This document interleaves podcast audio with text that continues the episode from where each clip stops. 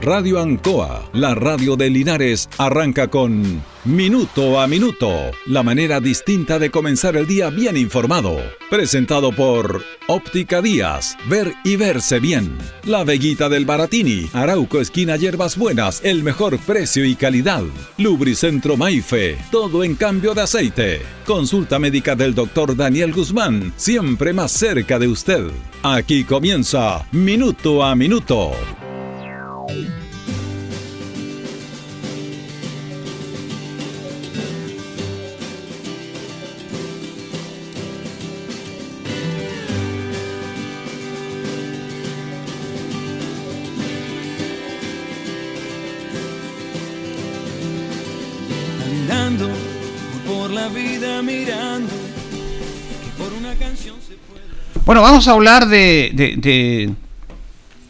¿Cómo decirlo? Porque es complicado, probablemente, porque uno siempre tiene que respetar a las personas, a, a quienes están en el mundo público, pero las personas que están en el mundo público obviamente eh, tienen eh, más valoración pública, tienen que tener más cuidado por sus actos, sus conductas, porque, claro, son públicas. Y el tema de la consecuencia, de ser consecuente, es muy difícil en el mundo político ser consecuentes. Eh, que eso es lo que más eh, eh, se valora, se valora en esto, en este aspecto, la consecuencia. Yo me acuerdo muchos años atrás, cuando volvió el tema de la democracia en Chile y las elecciones parlamentarias y de presidentes, una conferencia de prensa en el cual el candidato senador por la zona, por el Maule Sur, ante la circunscripción era el Maule Sur, Hernán Larraín Fernández, da a conocer la manera en la cual él eh, tenía su propuesta política para ser senador por esta etapa.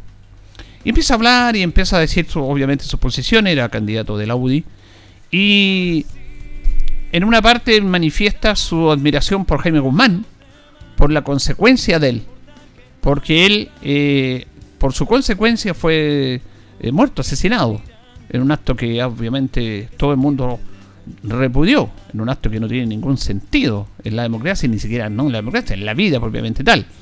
Que alguien pueda ser castigado por tener ideas distintas y diferentes a las de, a las de ustedes. Y Jaime Guzmán, eh, eh, incluso antes de su fallecimiento, antes de su asesinato, eh, él manifestó en, un, en una alocución en el Senado sobre el tema de los terroristas, y que no, no, no, no, no, no tenía que ser mano blanda, que los terroristas tenían que cumplir la ley y que la ley se cayera como corresponde sobre ellos. Entonces, e, esa declaración, dice, motivó, gatilló ya el hecho de que fuera asesinado, pero no tiene ninguna ninguna circunstancia, ninguna explicación, ningún sentido un asesinato de ese tipo. Y más en democracia, era un senador, Chile volvía a la democracia y la verdad que comenzamos mal. Y esto es, poco se habla de esto. Poco se habla de esto. Entonces, Hernán Larraín dice, yo eh, se podrá criticar mucho a Jaime Guzmán, pero yo admiro su consecuencia hasta el final. Y en la, en la conferencia yo le pregunto, aprovecho el momento para, para ver cómo es el discurso de él, y le pregunto, así como usted admira, y con razón, la consecuencia de Jaime Guzmán, ¿qué opina usted de lo que pasó con el presidente Allende? Que también murió con su consecuencia. Allende murió solo. Él, muchos de su gente lo dejó solo, lo dejó abandonado. Muchos, fueron pocos los leales que estuvieron con él en la parte final. Y él, hasta el final, se quedó con sus consecuencias. Puede haber ido del país, puede haber hecho campaña contra el gobierno del extranjero. Todos los gobiernos del extranjero lo invitaban y para que se fuera al asilo. Él no, él quedó hasta el final.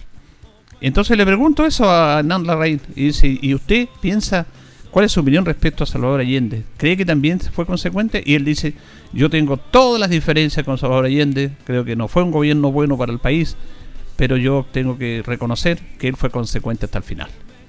Y me parece bien esa respuesta, porque es una respuesta honesta, a pesar de que no tenía, obviamente, afinidad política, como sí la tenía con Jaime Guzmán, el senador en ese tiempo candidato, abogado en Larraín. Esto fue por el año 89, la primera votación de, las, de senadores. ¿Por qué digo esto? ¿Por qué digo esto? Porque yo empiezo a ver muchas personas que fueron, y tengo que decirlo, militantes demócratas cristianos, que no tienen nada que ver el partido, El Partido Demócrata Cristiano ha sido un factor importante dentro del desarrollo de este país. El partido como colectividad obviamente tiene integrantes, pero muchos de estos personeros eh, se están, no tienen ninguna consecuencia con lo que ellos decían y prorrogaban y llegaron a ciertos cargos de poder por un discurso que fue ratificado en las urnas por los electores. Un discurso que ahora es distinto y que jamás hubieran dicho cuando fueron electores o cuando fueron candidatos, porque la gente no le habría dado el voto. Entonces, no hay ninguna consecuencia en todas estas personas, ninguna. Y lamentablemente y coincidentemente la mayoría son ese integrante de cristiano, que dicen que lucharon por la democracia y no aparecen por ningún lado, no aparecen por ningún lado. Mire, yo le voy a... ¿Se acuerda de René Cortázar? Fue director ejecutivo de Televisión Nacional. Ahora apareció, aparecen todo ello en el Mercurio, dando declaraciones. Entonces, ¿qué, ¿qué validez tienen sus argumentos? Aunque pueden tener una validez jurídica, porque yo no me meto en lo jurídico, yo no soy experto eh, en el aspecto jurídico, no, no, soy, no tengo ninguna capacidad para debatir con un profesional en ese sentido yo no, no tengo nada de eso, pero sí el sentido común en lo político es hasta el sentido común. Porque ellos realmente eh, salieron y están saliendo y están mostrando su verdadera careta. Que están del lado de la élite de este país, que no quiere perder privilegios. Es la única razón. La élite, el poder. Estaban olvidados ahí y de repente aparecen nuevamente. Bueno, uno de estos personajes especiales es René Cortázar. Él fue director ejecutivo de Televisión Nacional durante mucho tiempo. Y en plena democracia. Y esto lo hablo por lo que pasó con Matías del Río. Porque lo de Matías del Río, en relación a lo que pasó con él, fue eh, que fue sacado de Televisión Nacional. E incluso el Colegio Periodista, en la Comisión de Ética, hizo una crítica a lo que él hacía en el aspecto profesional. Pero el mundo fuerte, poderoso del mundo conservador de este país le dio la vuelta a la mano al directorio porque hay dentro del directorio de Televisión Nacional es un directorio de ejecutivo político y las presiones de todos lados, de todos lados, hicieron que Televisión Nacional revertiera una situación en plena democracia. Pero no la hicieron con Raúl Chor. Raúl Chor es el analista, después de José María Navasal, que falleció, más importante analista internacional que tiene Chile periodísticamente. Hay otros abogados, eh, eh, juristas que se manejan bien en relaciones internacionales, en Cancillería. Pero Raúl Chor, Chor en periodismo es lo mejor. A usted, con su opinión, le deja claro qué es lo que está pasando en el mundo. Y no usando tecnicismo ni cosas raras. Solamente con su capacidad de buen periodista. Bueno, a Raúl Chor, el señor Cortázar lo sacó de Televisión Nacional de Chile. Porque no le gustó un reportaje que él había sido, había hecho, perdón, en relación a un elemento que se utilizaba en Chile para las condiciones que eran las de esto, que ya estaba obsoleto en el mundo porque hacía daño, dañino a la salud, y que Chile lo seguía haciendo porque le convenía económicamente, no importa que fuera perjudicial contra la salud. Eh, fíjese que, y esto es real, no que yo lo esté inventando, y yo lo he dicho aquí muchas veces, lo que hicieron con Patricio Bañado. Mire, Patricio Bañado fue el rostro del no, no cobró un peso, tuvo un tremendo costo. Vuelve la democracia y lo, lo, dejan ahí en un rincón. Es concertacionista. Todos estos personajes que aparecían de repente, como Enrique Correa, Genaro Regada, eh, Belisario Velasco, todas estas personas que se decían demócratas y que dicen que lucharon por la democracia, no aparecieron en ningún lado. Se los recordó Pausen hace poco, se los recordó Fernando Pausen Incluso aparecen ahora con la desfachatez, como apareció Jimena Rincón, Felipe Arboy, Javier Parada, emulando el, el, spot del no, del puente Pío que fue clave, que fue fundamental, que fue histórico. Ellos en una franja del rechazo aparecen ellos ahí, y ahí, y bajo esa aparición de esas personas, es el que hace esa crítica. Esto no se hace, decía. ¿Cómo se puede emular eso? Bueno, en ese aspecto Raúl Chor dijo, propuse un programa sobre el asbesto como resultado de un viaje pasé por Bélgica, Pizarreño es una filial de una empresa belga y allí me entrevisté con el gerente general de esa empresa, dice Raúl Chor. En medio de sus preguntas le consulto al ejecutivo si se utilizaba el asbesto en Bélgica, a lo que el entrevistado aseguró que no, dijo, hace mucho tiempo que ya no lo usamos. ¿Y cree usted que la vida de los chilenos vale menos? ¿Por qué en Chile lo siguen usando? Respondió entonces Chor Ese fue el fin de la entrevista.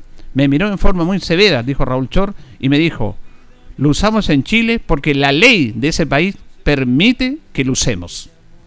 Cuando volví a Chile, inmediatamente me, llamó el director ejecutivo de TVN y me preguntó, René Cortázar, ¿qué estuviste haciendo en Bélgica? A lo que apuntó que contó que estaba realizando otro reportaje. No, pero estuviste metido en una cosa del asbesto, le dijo Cortázar. Y claro, se me encendieron las luces rojas. Obviamente, dice Raúl Chor, este gerente había llamado por teléfono a Pizarreño y Pizarreño había llamado al director ejecutivo ya que querían saber qué es lo que se venía en ese posible reportaje. Finalmente, recordó Chor, su programa acabó siendo una especie de informe especial, en donde también consiguió un caso donde se involucraba a la CNI. Un dirigente presentó una querella a tribunales porque padecía de astetosis y el día que debía presentarse en los tribunales llegó la CNI a su casa y encuentra un, un, escondijo de armas siendo detenido y retenido por seis meses. Cuando se cierra el caso por comparecencia lo liberan sin cargo. O sea, no fue a declarar aduciendo que tenía un arsenal, cosa que era falsa, cuando esa detención fue para que no fuera a declarar, porque estaba enfermo producto del asbesto y para que no se hiciera público esa situación. Entonces el director ejecutivo de Televisión Nacional, René Cortázar, me llama y me dice, esto no puede ir al aire. ¿Qué estás insinuando? ¿Que Pizarreño llamó a la CNI? Yo no estaba insinuando nada. Lo que yo había verificado, que esta historia es verdadera y coincide con todos los datos que hemos podido investigar. Esa interpretación sobre quién llamó a la CNI no es asunto nuestro. Entonces el director de TVN apuntó además a que atacar el asbesto es hacerle un daño al país, porque las viviendas sociales que usan las planchas de Pizarreño subirían enormemente de precio, y si se deja de usar el asbesto, obviamente hay menos crecimiento económico para el país. Esto se convirtió en una discusión de varias horas con el director ejecutivo, dice Raúl Chor. Les voy a ahorrar la investigación era el señor René Cortázar y culminó con mi salida de TVN.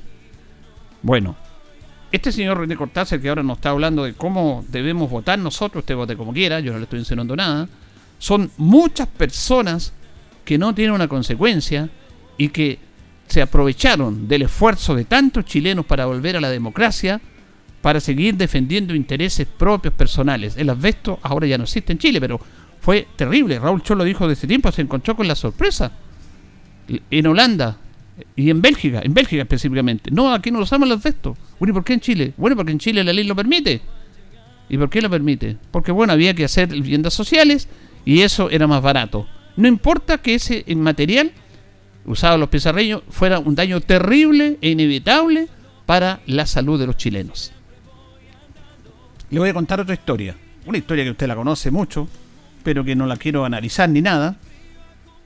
Justamente eh, hablábamos de Jaime Guzmán, ¿se recuerdan de la fuga de la cárcel de alta seguridad que hubo en Chile el 30 de diciembre del año 1996? Fue algo cinematográfico, fue algo sacado de una cosa irreal, pero que fue efectiva. Justamente un 30 de diciembre del año 1996, un helicóptero se posó con un, con un set especial ahí el, patio de la cárcel de alta seguridad. A ese helicóptero subieron Ricardo Palma Salamanca, Mauricio Hernández Norambuena, Pablo Muñoz Hodman, Patricio Ortiz Montenegro, integrante del Frente Patriótico Manuel Rodríguez, que estaban detenidos por el asesinato intelectual y efectivo del senador Jaime Guzmán. Fíjese que esto ocurrió a las 3 de la tarde. Este helicóptero, marca Belcon Rayer 206B1, fue piloteado por el capitán de carabineros Daniel Sagredo. A él lo obligaron, lo amenazaron, lo apuntalaron los frentistas y lo obligaron a ir a la cárcel de alta seguridad en ese helicóptero. En ese helicóptero iban tres personas más prohibidas de fusiles automáticos, que cuando había una señal, esto se preparó en un año, había una señal, que había como una bandeja ahí en el centro del patio para poder estar en ese momento en que los gendarmes y todo el mundo reposaba a esa hora, tiempo de calor, 30 de diciembre, pleno verano, y ahí ellos subían a esta, a esta balsa que les digo, no sé cómo denominarla. Bueno, estos tipos dispararon a los gendarmes, subieron a estas personas, se fueron ahí en forma increíble, los bajaron en el sector de la granja y cada uno salió a distintos sectores, tanto que se fueron al extranjero. Fíjese que, ¿por qué les cuento esto? Porque el director de Gendarmería en esos años era Claudio Martínez, del Partido Radical. Fue director de Gendarmería entre el año 1993 y el año 1997, aunque la fuga se produjo el 30 de diciembre del año 1996. En los primeros días del año 1997, en enero, el 2 de enero, Claudio Martínez renuncia, renuncia a su cargo. Él escribió un libro ahora. Estábamos leyendo que escribió un libro, Fuga en el helicóptero, y él cuenta todo lo que pasó. Y cuenta todo lo que él sufrió por este tema.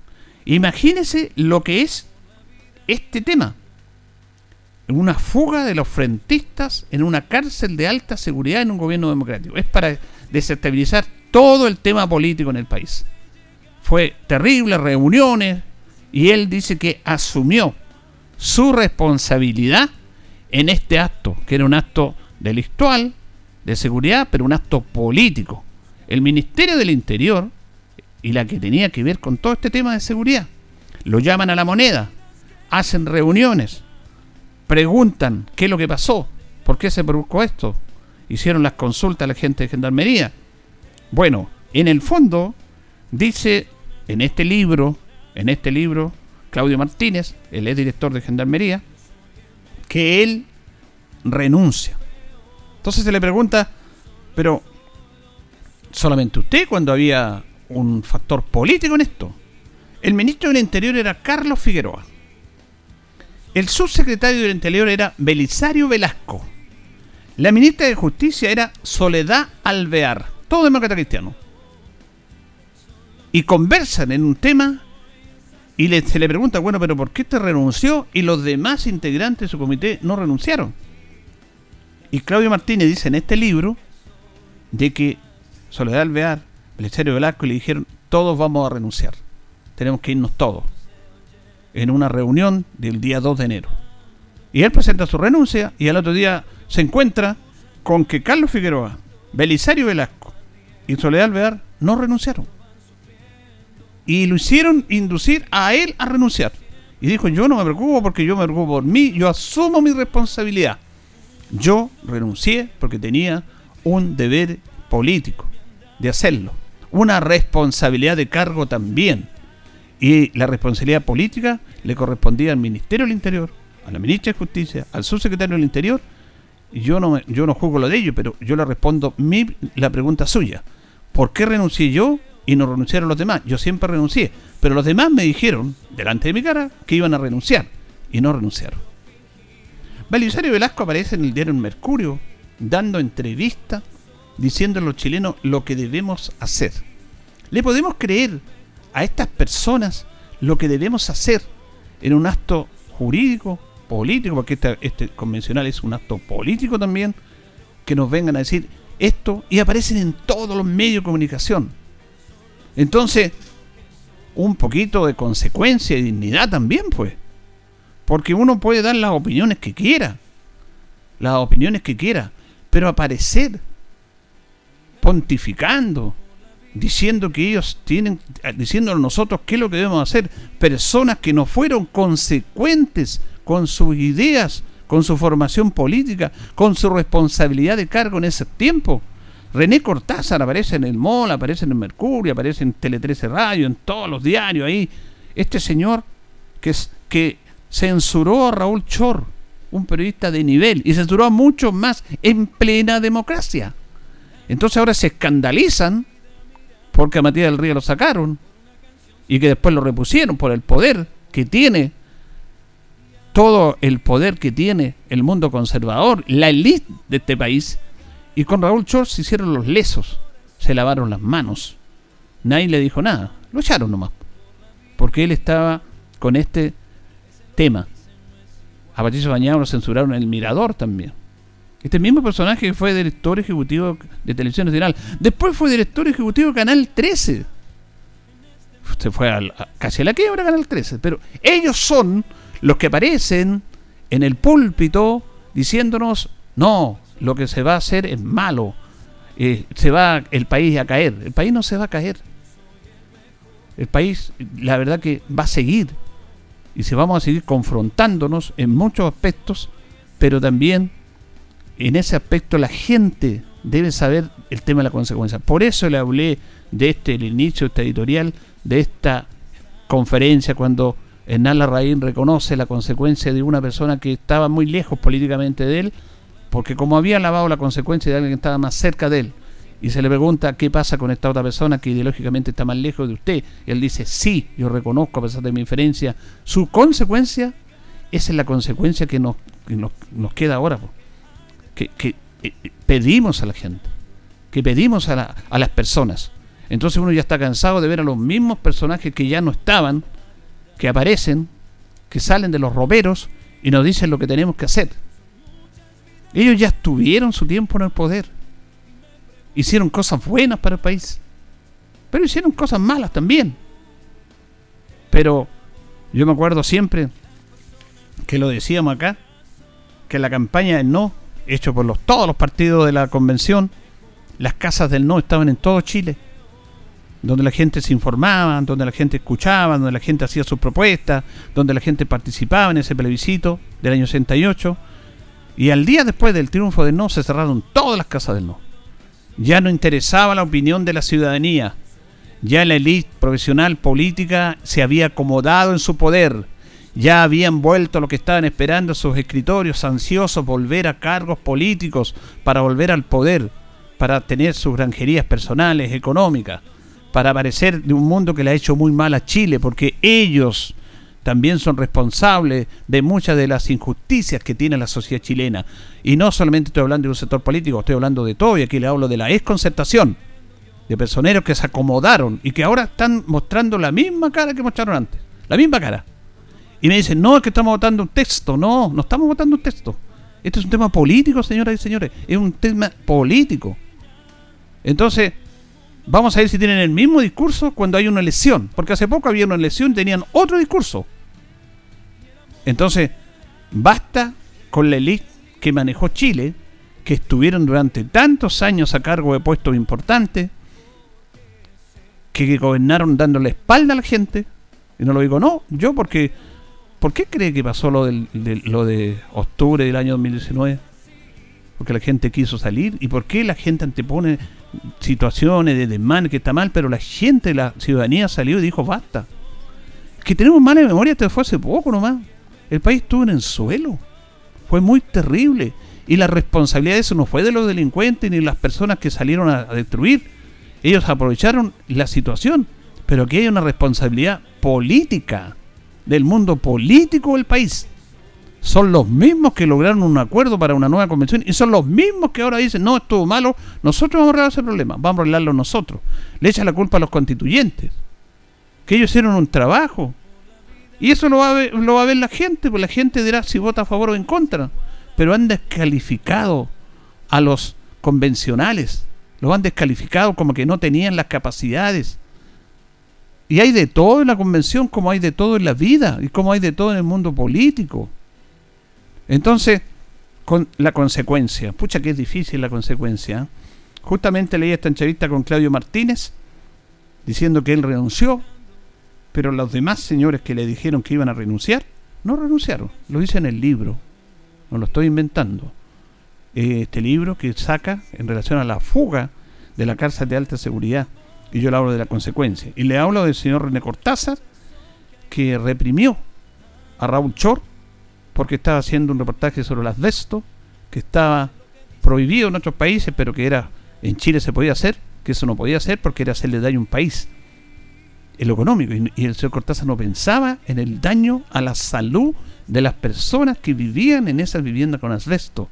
Y mucha gente se enfermó y murió por eso. Hasta esta persona que iba a hacer una demanda y que no pudo hacerla porque le dijeron que tenía un arsenal, lo tuvieron seis meses, pasó el tiempo de la demanda y lo soltaron.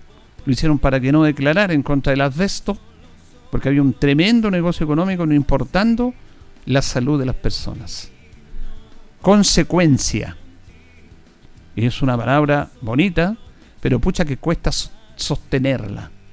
Yo respeto a todos los consecuentes independientes del color político que sean, de cualquier lado, de cualquier religión. La consecuencia es algo absolutamente valorable y que poco la llevan, que poco la llevan. Señoras y señores, estos comienzos con valor agregado de minuto a minuto en la radio Ancoa son presentados por Óptica Díaz, que es ver y verse bien. Óptica Díaz es ver y verse bien. Usted ya nos conoce, somos calidad, distinción, elegancia y responsabilidad. Atendido por un profesional con más de 20 años de experiencia en el rubro, convenios con empresas e instituciones. Marcamos la diferencia. Óptica Díaz es ver y verse bien. Muy buenos días, gusto saludarlo minuto a minuto en la radio en Coa. Son las 8 de la mañana con 28 minutos. Estamos con don Carlos Agurto en este día, lunes, lunes 22 de agosto. Ya saludamos a María Reina, que está en neumático, es el día 234 del año. Tenemos 6 grados de temperatura, vamos a tener una máxima de 16. Nublado, a veces se despeja en la tarde. Eh, panadería y pastelería, eh, perdón, en nuestros amigos de Pernos Linares nos presentan las efemérides. Colo Colo 648, el mejor y mayor surtido en pernos y herramientas. Tonellería, pernos de rueda para vehículos, herramientas marca Force, SAT y Total. Recuerda que pernotecas hay muchas, pero Pernos Linares uno solo.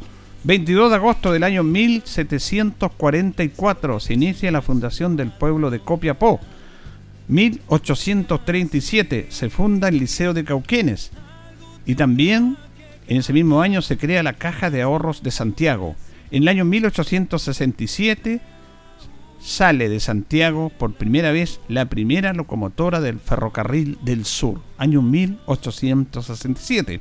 1882 se dicta la ley que concede pensiones a los deudos del personal que falleció en el combate de la Concepción. En el año 1910 se dicta la ley número 2356 que refrenda en este aspecto todas las cajas de ahorro en el fondo se refundan todas las cajas de ahorro, se colocan en una sola y se empieza a llamar Caja Nacional de Ahorro. Habían varias cajas, pero ahí se refundan todas las cajas de ahorro en el año 1910.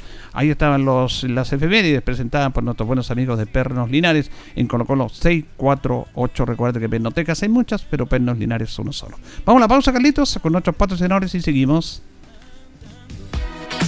Estamos en Minuto a Minuto en Radio Ancoa. Radio Ancoa. La mejor manera de comenzar el día informado. La consulta médica del doctor Daniel Guzmán siempre más cerca de usted. Se atiende por FONASA, ISAPRE, DIPRECA, CAPREDENA y particular. Se hacen lavados de oídos. El doctor Daniel Guzmán lo espera en Kutmoller 333 frente a la plaza. Lubricentro Maife, todo en cambio de aceite. Le dejamos su vehículo como nuevo. Personal calificado, una atención cercana, convenios con empresas e instituciones. Maife, el lubricentro de Linares, ubicado en Esperanza 633, entre Lautaro y Yumbel. Óptica Díaz es ver y verse bien. Usted ya nos conoce, somos calidad, distinción, elegancia y responsabilidad atendido por un profesional con más de 20 años de experiencia en el rubro, convenios con empresas e instituciones. Marcamos la diferencia. Óptica Díaz es ver y verse bien. Nos acompaña Panadería Pastelería Tentaciones, Jumbel 579, la mejor calidad en tortas, pasteles, brazo de el pancito todos los días, los sabores que usted quiera también en empanaditas. Tentaciones estamos para servirle. Lubricento Maife, todo en cambio de aceite, Esperanza 633, le dejamos su vehículo como nuevo, personal calificado para su atención. Blas Carlinares, parabrisas y polarizado, todo en parabrisas, trabajo garantizado. Estamos en Pacífico 606, parabrisas, puertas, lunetas laterales, polarizado americano, certificado y lámina de seguridad. Reparamos toda clase de parabrisas. Usted nos conoce, somos Blas Carlinares, Pacífico 606. Bueno, fíjese que antes de ir a la pausa, eh, comenzó la liguilla de tercera división A, que busca a dos equipos eh, en la segunda división profesional, los que ascienden. Ya descendieron dos a tercera B, eh, La Pintana y Lota Schwager. Ahora se busca en esta liguilla de 8 a dos equipos que puedan ascender. Linares comenzó bien, bien esta liguilla el día sábado. Ganó 2 a 0. Se repitió el mismo marcador con Osorno de las dos versiones anteriores de la etapa de clasificación. Eh, dejó una buena sensación el equipo de Linares, como decíamos nosotros el día sábado. recuperó la memoria. Eh, la verdad que este es el equipo que quiere Luis Pérez. No me refiero a los nombres, me refiero al juego, a la forma de, expresarse en la cancha. Y ganó con, con total claridad y como corresponde. Más allá del triunfo nos deja la tranquilidad de que con este equipo, obviamente van a ir después expulsados, ojalá que no lesiones, con este equipo base eh, Linares puede pelearla, la puede pelear y ganó bien. Ahora, no había público porque fue el último partido sin público. Linares pasó esa etapa. Afortunadamente, tres partidos, porque recuerda usted que le habían eh, dado de castigo cinco partidos pero se logró rebajar a dos. Por lo tanto, el próximo partido que juega Linares, no el que viene, porque el que viene lo jugaría el domingo, lo juega el domingo en Rengo, 3, 3 y media de la tarde. Y el próximo partido lo va a jugar de local con Municipal Santiago. Ahora, ese partido no va a ser ni sábado ni domingo, porque el 4 de septiembre es el plebiscito y no pueden haber actividades públicas ni nada masivas 48 horas antes del plebiscito. Por lo tanto, ese partido con Municipal Santiago va a ser el día viernes.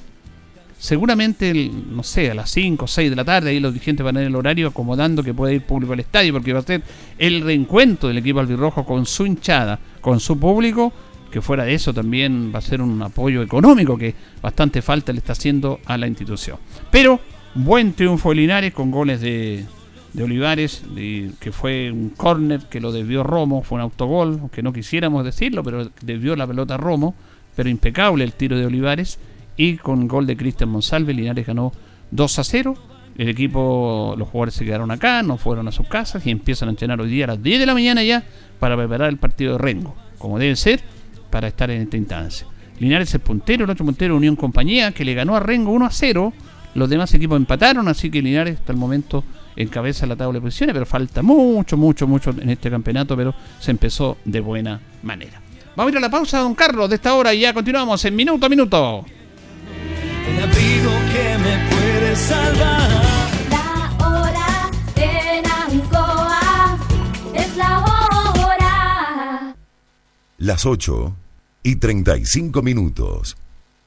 Mes de la suerte Marina del Sol. Este sábado 27 de agosto ven y participa por 6 millones a repartir en efectivo. Así es, 6 millones. Acumula puntos en tu tarjeta MDS jugando en máquinas y mesas y estarás participando por 6 millones a repartir en efectivo. Y eso no es todo. Te esperamos con música en vivo, concursos y fiesta en MC Discotech. Más información en marinadelsol.cl. Casino Marina del Sol juntos, pura entretención. El nuevo crédito Banco Estado Siembra por Chile es parte de las medidas del programa Siembra por Chile del Ministerio de Agricultura. Este crédito entrega un financiamiento especial para capital de trabajo, fertilizantes e insumos, con una tasa mega preferencial y garantía FOGAPE. Asimismo, el nuevo convenio Banco Estado CNR permite que agricultores beneficiados por la ley de riego puedan ejecutar su proyecto con el apoyo financiero que necesitan. Infórmate de todas las iniciativas y de cómo acceder a los beneficios en siembraporchile.minagri.gov.cl. Ministerio de Agricultura, Gobierno de Chile.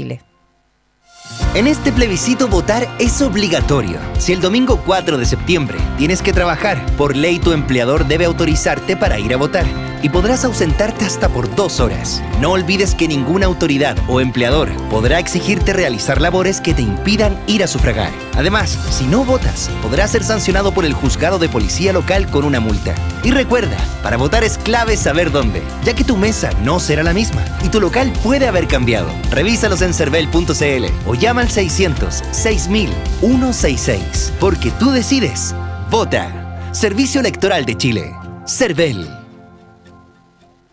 En CGE disponemos de diferentes canales de contacto para atenderte. Visita www.cge.cl donde encontrarás nuestra oficina virtual y el mapa de suministro en línea, a través del cual podrás mantenerte informado ante interrupciones de suministro y tiempo estimado de reposición. Comunícate a través de nuestra cuenta de Twitter, arroba CGE-clientes o a nuestro fono clientes 800-800-767. En CGE nos recargamos de energía para estar siempre conectados. Señor contribuyente, la Municipalidad de Linares informa que puede realizar su pago de patente comercial y aseo domiciliario a través de nuestra página web www.corporacionlinares.cl en pagos online o hacerlo de forma presencial en el Departamento de Rentas de lunes a viernes en horario continuado de 9 a 14 horas. Edificio Bernardo O'Higgins, primer piso, oficina 5B. Para mayores consultas llame a los teléfonos teléfonos 56 46 65 56 46 74 56 46 79 o bien escríbanos al correo trámites rentas arroba corporacionlinares.cl. Se lo recuerda, su municipalidad, Linares Corporación Municipal, tú nos impulsas.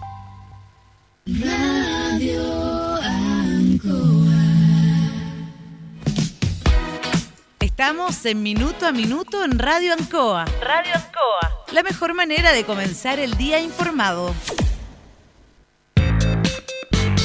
La consulta médica del doctor Daniel Guzmán siempre más cerca de usted. Se atiende por FONASA, ISAPRE, DIPRECA, CAPREDENA y particular. Se hace lavados de oídos. El doctor Daniel Guzmán lo espera en Kutzmoller 333 frente a la plaza. Lubricentro Maife, todo en cambio de aceite. Le dejamos su vehículo como nuevo. Personal calificado, una atención cercana, convenios con empresas e instituciones. Maife, el lubricentro de Linares, ubicado en Esperanza 633, entre Lautaro y Yumbel. Óptica Díaz, es ver y verse bien. Usted ya nos conoce, somos calidad, distinción, elegancia y responsabilidad atendido por un profesional con más de 20 años de experiencia en el rubro, convenios con empresas e instituciones. Marcamos la diferencia. Óptica Díaz es ver y verse bien. Continuamos en minuto a minuto en la radio Ancoa. Ya nos separan 21 minutos de las 9 de la mañana de este día, lunes 22 de agosto. Nos acompaña Luisito Maife, todo en cambio de aceite, Esperanza 33, Panadería y Pastelería Tentaciones, Jumbel 579, Blascar, Linares, parabrisas y polarizados, todo en parabrisas. Estamos en Pacífico 606 y Pernos Linares, Colo Colo 648. Vamos a establecer un contacto con el abogado Francisco Durán, que lo tenemos en línea para ir comenzando temas, fundamentalmente el tema constituyente, él como jurista, como abogado también, eh, tiene algo que decirnos respecto a esto. Y lo saludamos a Francisco en esta mañana de día lunes. ¿Cómo está usted? Buenos días. Como día lunes, como dijo usted, Populito, gusto saludarlo y saludar a todas las personas también que están en, la audiencia de nuestra casa radial. ¿ah? Sí, pues usted está haciendo un programa muy interesante. Eh, yo creo que es interesante destacar lo que hace usted en la tarde ahí con su programa eh, para informar de esto, porque entramos en materia inmediatamente, Francisco. Este tema es complejo, es poco, es, poco entendido en la comunidad en el aspecto jurídico, no tienen por qué saberlo. Entonces, yo siempre he dicho que este texto, eh, cuando dicen es un tema de un texto jurídico, pero también, y esto es realidad, hay un componente político. Entonces, pues, tenemos que equilibrar lo jurídico con lo político. Eh, ¿Cómo ve usted que ha pasado este, este proceso, que ya estamos cerca del 4 de septiembre? Bueno, yo hace un par de días atrás conversaba aquí en, en, mi casa y, y hacía un pequeño recuento de este asunto y yo decía, en realidad ya ha sido largo el tiempo. Yo creo y no sé si a todas las personas les pasará también lo mismo que, que en realidad este proceso de campaña constituyente o todo el tema de conversación constituyente ha sido un proceso bastante largo. Yo creo que ya todos quieren que llegue el, el 4 de septiembre mm. para para ir teniendo los resultados también y, como tú dijiste, bueno, esto es la discusión respecto de un texto político con consecuencias jurídicas. Eso está muy bien explicado así como tú lo señalaste.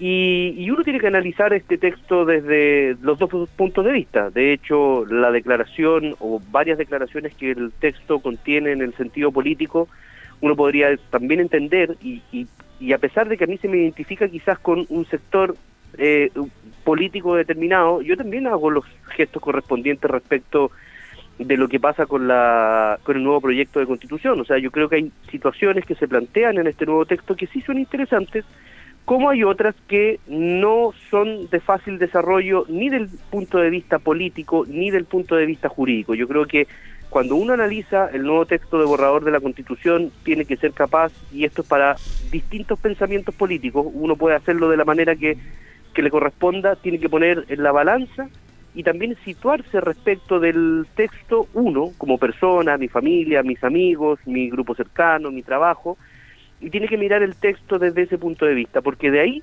Julito, salen las eh, implicancias y también salen las eh, consecuencias que uno necesita también para poder ver cómo va a avanzar su vida y cómo uno puede entender que su vida va a ser mejor. Ahora, en este sentido, eh, Francisco Durán, ¿usted cree que lamentablemente, porque en este aspecto se puede tomar lamentablemente la polarización, este texto sea más politizado que ha ido lo jurídico y eso ha complicado y enredado más el cuento? Sí, eh, yo, a ver, a ver, es que el, el hecho de cuando se, se enreda el, el, el cuento, como dices tú, o todo el proceso constituyente, claro, tiene que ver principalmente con, lo, con la politización del mismo, con, digámoslo así, también con la lucha de egos, intereses particulares, también de, de los que crearon el texto, que son la, la Convención Constituyente, de los que empujaron también varias situaciones en él y claro, desde ese punto de vista el texto deja de ser perfecto porque está salpicado, digámoslo así, por los intereses eh, particulares de grupos mayoritarios eh, o minoritarios en algunos casos inclusive. Entonces, claro, efectivamente pierde el sentido de lo que debe ser una carta fundamental, una, una carta constituyente, porque en realidad yo creo que quiero hacer un, un pequeño puntito, yo creo que es bueno decirle también a la gente por qué es tan importante el texto de la Constitución. Porque si nosotros miráramos la, la, todo el ordenamiento jurídico nacional, las leyes, los decretos, las leyes orgánicas, etcétera, etcétera, la Constitución es la primera. Quizás la que está en la punta de la pirámide, quizás es la que menos eh, consecuencias tiene en el día a día nuestro, pero todo tiene que situarse respecto de ella. Uno tiene que mirarlo así, Julio, el texto, como para poder entenderlo jurídicamente.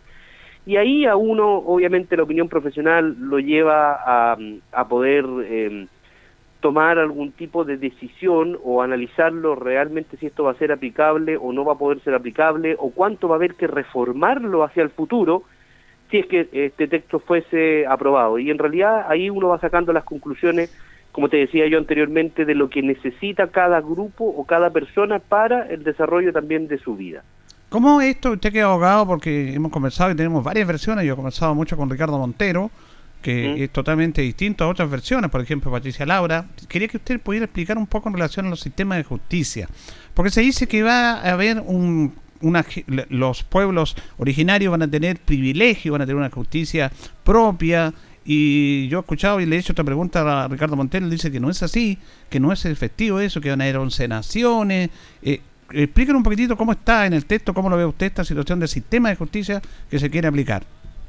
Mira, de hecho es muy interesante lo que tú dices respecto de la controversia entre los dos ex constituyentes que también coincidentemente son abogados. Sí. Montero es abogado, perdón, y Patricia Labra también es abogado.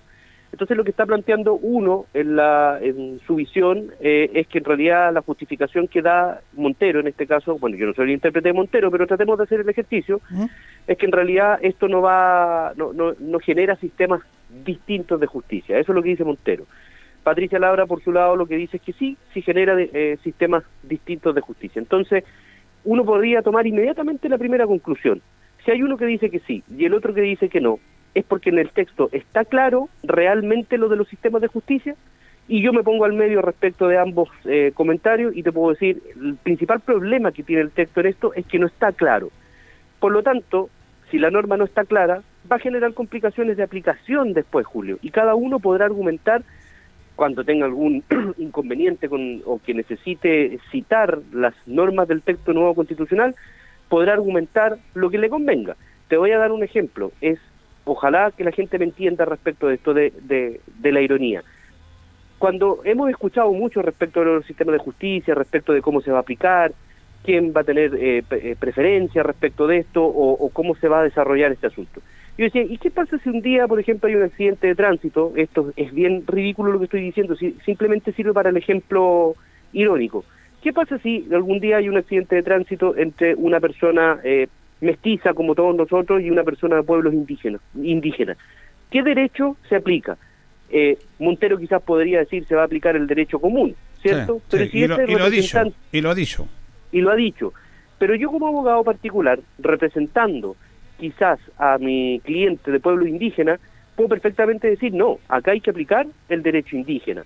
Supongamos que la Corte dice, bueno, hay un desconocimiento por parte de los pueblos indígenas de algunas normas de tránsito, que es lo que generó el accidente.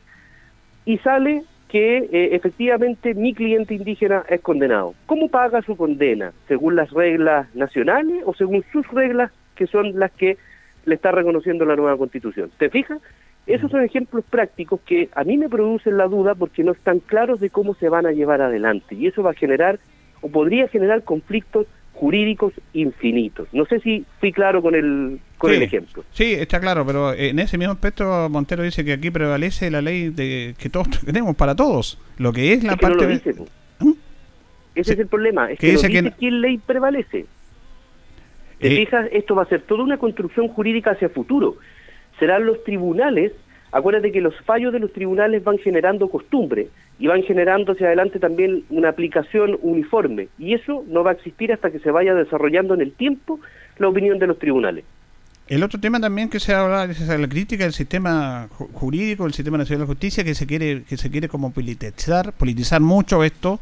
Y bueno, la, la- el nombramiento de usted abogado del, del todo el mundo de la Suprema es un tema político, lo eligen también el presidente, los senadores, la Cámara, todo eso.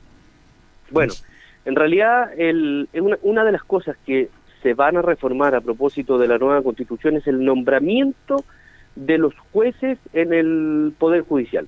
Hoy día nosotros tenemos un sistema, eh, en realidad, como dices tú, desde lo más alto hacia abajo, como la Corte Suprema, en donde existe nombramientos que tienen que ser consensuados entre el Senado, entre el gobierno, etcétera, etcétera. Entonces ahí se producen las discusiones correspondientes para ver quién asume según sea la carrera funcionaria que tiene.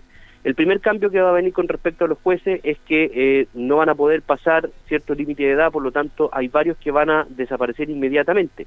Lo que uno podría decir que a lo mejor es bueno como para darle tiraje al, al Poder Judicial, pero sí hemos podido ver que durante los años el hecho de que los jueces puedan mantener esta independencia y esta seguridad en el tiempo y laboral permite que los fallos sean un poco más independientes. Lo segundo que preocupa respecto de eso es quién los va a elegir. Hoy día ya no va a ser ni el- no va a ser el Congreso, sino que va a ser una comisión conformada por el gobierno. Por lo tanto, esto va a quedar muy a la mano de quien sea el gobierno de turno. Y yo lo digo, eh, puede ser un gobierno de izquierda como puede ser un gobierno de derecha. ¿Te fijas? Esto que ha proyectado así hacia el futuro.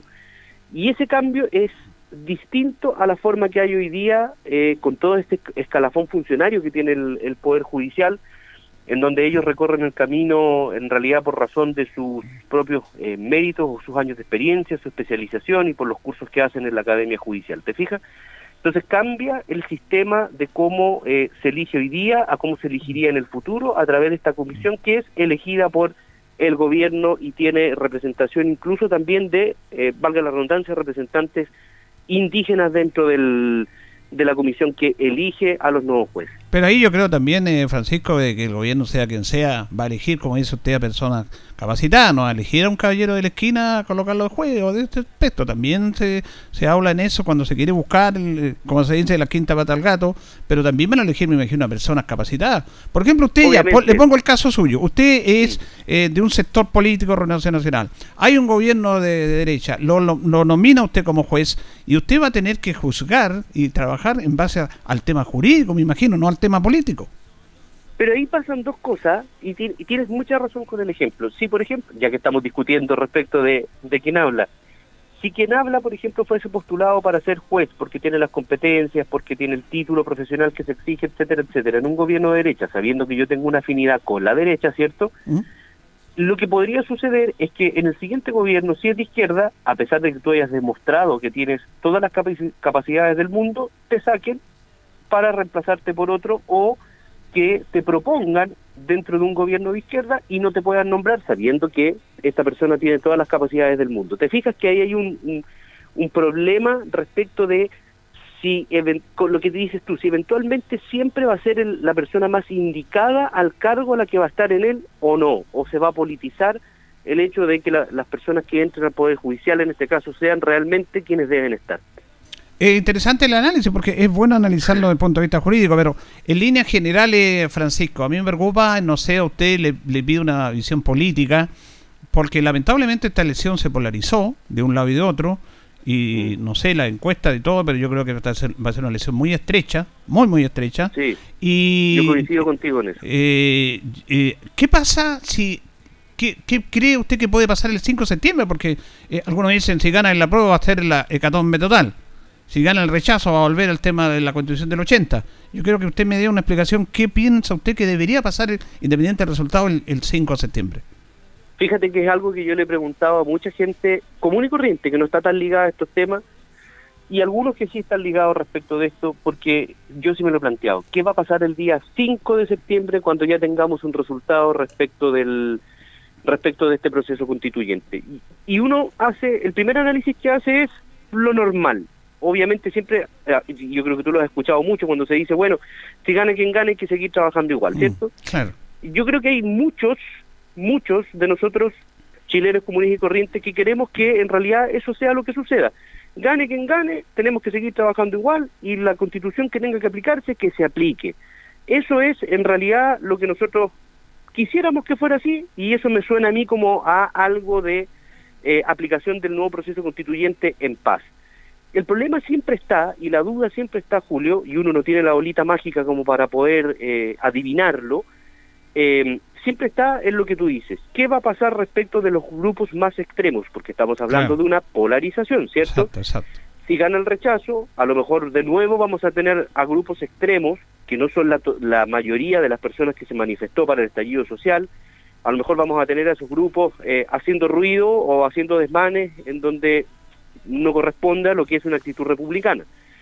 Si gana el rechazo, a lo mejor también vamos a tener a ciertos grupos eh, presionando respecto de ciertas situaciones que deberían suceder hacia el futuro. Entonces uno no tiene mayor claridad respecto a lo que debería suceder. Pero si uno pudiera hacer algo respecto de esta disyuntiva de lo que va a pasar el 5 de septiembre, Julio, yo creo que estamos a tiempo, tanto tú como comunicador, tanto nosotros que estamos vinculados un poco al área política, a, a decir esto, que en realidad sea lo que sea que suceda el día 5 de septiembre, tenemos que tomar esto con altura de mira. Si gana la prueba, habrá que aplicar la nueva constitución y tendríamos que apoyar en la aplicación de la nueva constitución. Se va a haber una manifestación ciudadana respecto de eso. Si gana el rechazo, también hay que empujar los cambios que ya se han comprometido en el mundo político para que el para que la- el nuevo texto constitucional o se mejore o se llame a una nueva creación de constitución que sea más validada que la actual eh, convención constituyente. Bien, nos queda un minuto y medio, dos minutos. eh, quería hacer una reflexión mía, no sé si usted está de acuerdo o no, no tiene por qué estarlo, Sí, pero yo creo que aquí finalmente le pido su reflexión y yo, en mi opinión, aquí hay alguien que pasó colado el mundo político, porque la gran responsabilidad transversalmente es del mundo político. Ellos se metieron en un tremendo cuento, se hicieron los lesos con cambiar la constitución, ahora hablan de los cuatro séptimos, pero antes nunca lo hicieron. Hablan de que Sí. la reforma del lago, pero la reforma del lago fueron cuando ya no estaban los senadores designados, así que el mundo político tiene una tremenda responsabilidad en esto también. Bueno, si me permite sumarte a tu reflexión, yo he sido el primero que he dicho que hoy día esta situación se generó por el por el mundo político de los últimos años que no fueron capaces de demostrarle a la ciudadanía que realmente sí se podían hacer cambios y sí se podían tomar acuerdos. Te voy a dar un pequeño ejemplo en 10 segundos. La PGU. ¿Se podía complementar el tema de pensiones? Se podía. Mm. Fíjate que la presión hizo que la PGU, la pensión garantizada universal, saliera como una medida complementaria a la política de pensiones, ¿cierto? Lo de los cuatro séptimos podría haber sido conversado mucho tiempo atrás. Entonces Exacto. sí, tienes toda la razón, si hay alguien que no hizo la pega en su momento, fueron los varios políticos, no puedo decir todos, pero varios políticos de los que estaban hacia atrás. Y yo esto lo he dicho públicamente en, en varias partes donde he podido eh, compartir mi experiencia. Bueno, queremos agradecer al abogado Francisco Durán este contacto con los auditores de Minuto a Minuto en la radio ANCOA en esta mañana de día lunes. Gracias, Francisco. Un gusto saludarte, Julio, muchas gracias y saludar también a todas las personas que están en tu sintonía. Chau, Que, chau. que esté bien. Ahí teníamos al abogado y, y también panelista del programa esta tarde acá en la radio ANCOA, Francisco Durán, conversando sobre este aspecto que vamos a ir conversando, porque ya quedan prácticamente dos semanas para lo que va a ser el plebiscito. Nos vamos, nos despedimos en la compañía de Luis Centro Maife, Panadería y Pastelería Tentaciones, también Brascal Linares, Parabrisas Priorizado, estamos en Pacífico 606 y Pernos Linares, Colo Colo 648. Ya viene Departamento de Prensa Radio Ancoa para que usted quede informado con agenda informativa. Junto a Carlos Agurto nos reconcharemos si Dios así lo dispone mañana. Que pasen bien.